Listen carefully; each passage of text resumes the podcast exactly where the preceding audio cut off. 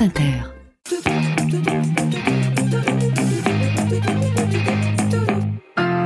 hais les qui sont des murs. Je hais les et les mûriers qui font la haie le long des murs. Je hais les qui sont de houx. Je hais les qu'elles soient de murs, qu'elles soient de houx. Je hais les murs, qu'ils soient en dur, qu'ils soient en mou. Je hais les qui nous emmurent, je hais les murs qui sont en nous. Faut-il mettre le boxon dans le buisson? Dans un instant, avec notre invité, on va parler de haies, ces clôtures végétales qui délimitent les champs et les jardins. Et moi, personnellement, j'ai peu d'expérience des haies. Là où j'ai grandi, les espaces sont plutôt balisés par des nationales, des départementales et des lignes de chemin de fer. Le seul buisson mal taillé qu'on y croit, c'est celui qui est entre les jambes des garçons. Oh, et donc, et si? et donc, à cause de mon manque de fréquentation du monde des haies, je trouve les haies super flippantes, un peu comme des pochettes surprises de l'enfer. Tu mets la main dedans, tu sais jamais si tu vas en ressortir avec des framboises, un œuf de pigeon, une épine dans l'index, une piqûre d'araignée ou le pénis d'un pervers. Je ne sais pas. Car la haie est une zone de danger. Elle n'obéit pas au risque zéro ni aux normes européennes. Elle est obscure, impénétrable, mal rangée, elle donne des crises d'angoisse à Marie Kondo et des sueurs froides au bûcheron. Alors, je vois bien qu'il y a dans la haie un potentiel extraordinaire qui ne demande qu'à être célébré. Peut-être devrais-je profiter d'une sortie dans la nature pour mettre à l'épreuve mon côté flippé de la nature.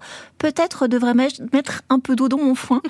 Grâce à notre invité du jour, peut-être vais-je enfin apprendre à dire va, je ne te hais point. Et ton invité, Maya, aujourd'hui, c'est Sonia Ferchak. Alors déjà, je rends hommage à César. Euh, la vanne va, je ne te hais point est dans le livre de, de, Sonia Ferchak.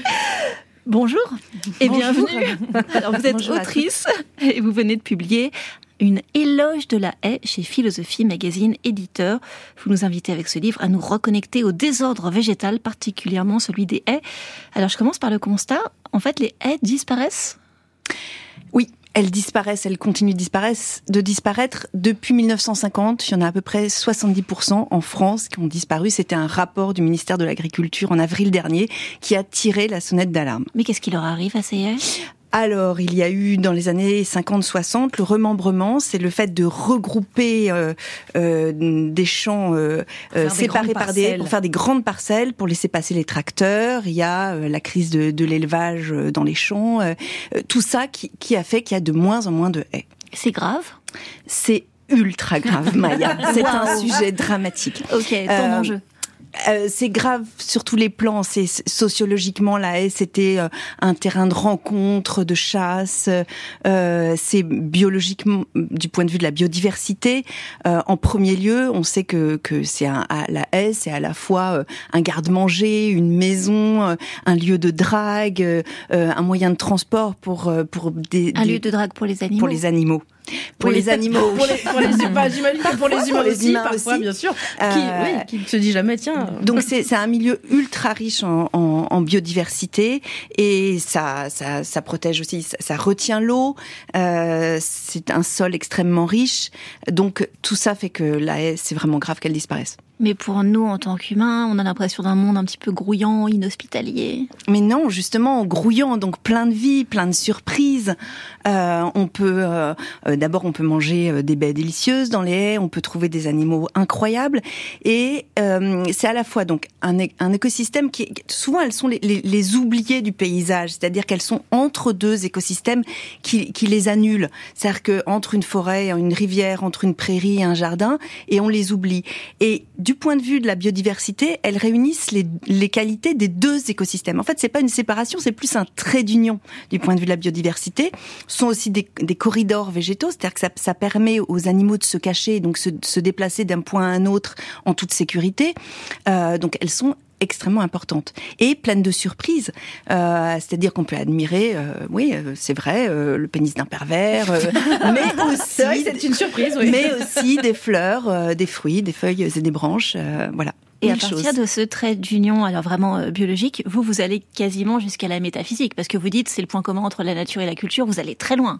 Bah, C'est-à-dire, en fait, ma réflexion, c'est que euh, c'est un mur comme disait Morel, mais un mur vivant. Et ça change tout, parce que du coup, je me suis interrogée à la limite. Et il se trouve que la haie, elle est à la limite de plein de notions.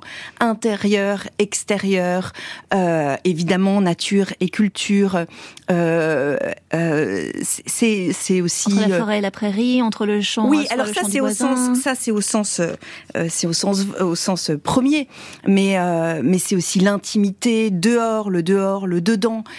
C'est la saleté et, et, et la propreté, c'est la toxicité, euh, c'est plein de notions comme ça qu'on peut interroger. Parce qu'une haie, ça peut paraître sale, mais finalement, les champs au cordeau, euh, quand ils sont bourrés de pesticides, euh, ça a l'air nickel. Peut-être que ça grouille moins et ça vous effraie moins, mais finalement, on se rend compte que c'est pas forcément bon pour la santé, ni des insectes, ni des humains.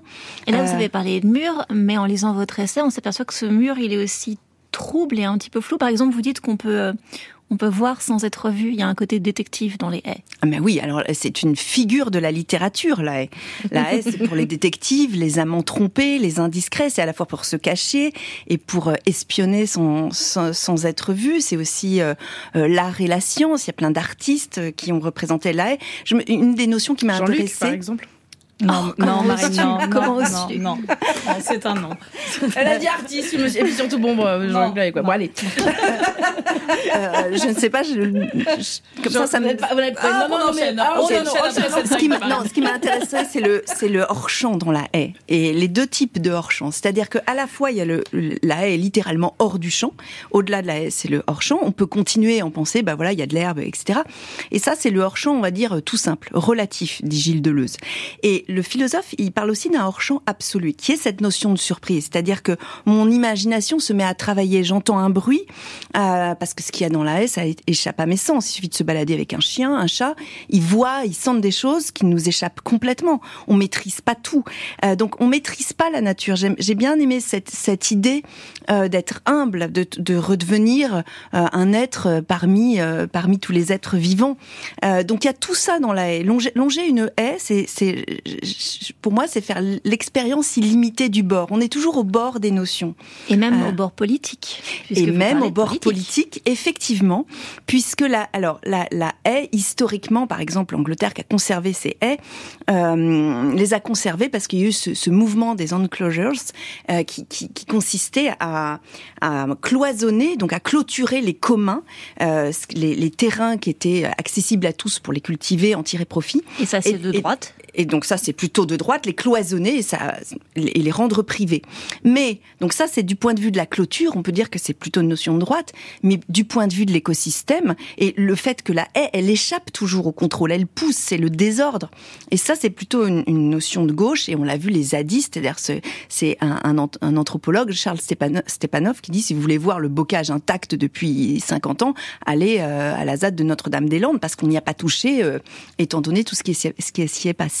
Donc elle est à la fois de droite et de gauche. Quand elle est entre les deux, exactement, elle est mutualisée, c'est un espace qui appartient à tout le monde. C'est un espace qui appartient à tout le monde, alors par exemple, ça peut créer des problèmes hein, entre, entre deux voisins, euh, mais c'est vrai que historiquement, la haie, c'est euh, c'est l'endroit où on passe dans l'autre monde. C'est un, un, endroit pour les sorcières aussi. C'est un endroit enchanté.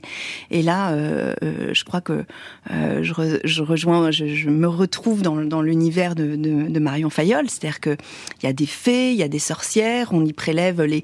Euh, il y a une étymologie co commune de la hague, la haie et de la sorcière dans, plein de pays. Les sorcières y prélevaient. Elles étaient censées y prélever des, des, des, bâtons pour leur balai. et il y a cette idée de, franchir la petite échelle, l'échalas, euh, et passer dans un monde. C'est pas anodin de franchir l'échalas. Il y a il y a plein de créatures magiques dans la haie.